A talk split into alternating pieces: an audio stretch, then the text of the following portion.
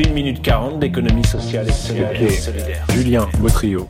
On est ici à la station F, qui est euh, le plus grand incubateur euh, d'Europe ou peut-être du monde. Et tu tiens un atelier sur le design thinking et l'économie sociale et solidaire. Est-ce que tu peux nous expliquer ce que c'est? Bah, L'idée, c'est de faire se rencontrer euh, des personnes qui viennent de deux champs qui s'ignorent. D'un côté, l'économie sociale et solidaire et de l'autre, le design. Et pourtant, deux champs qui auraient intérêt à travailler ensemble. Le sens de l'innovation sociale, c'est imaginer des réponses nouvelles à des besoins non satisfaits. Comme la santé, l'insertion, le commerce équitable. Et donc la méthodologie design thinking, elle peut euh, y participer. Et l'idée de design, c'est quoi? Le design thinking, c'est une méthode qui a été développée il y a 20 ans par une compagnie à San Francisco, IDECO. Si on doit mettre une méthodologie un peu précise derrière le design, un principe, on va dire, d'ouverture et de fermeture. On va ouvrir à fond la créativité, donc c'est un principe d'ouverture. On ouvre à fond, on génère plein d'idées, euh, euh, qu'elles soient bêtes ou pas, qu'elles soient réalistes ou pas.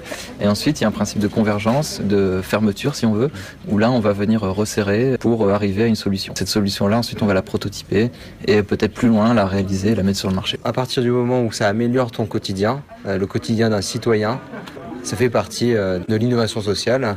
Et nous, en tant que designer de service, on apporte des méthodes et des outils mélangés à des méthodes de terrain, d'observation et d'analyse des sciences humaines et sociales, toujours dans une démarche d'intelligence collective, pour co-créer et co-concevoir des solutions euh, euh, le plus efficientes possible. On met des compétences et des connaissances au service d'un mieux vivre ensemble.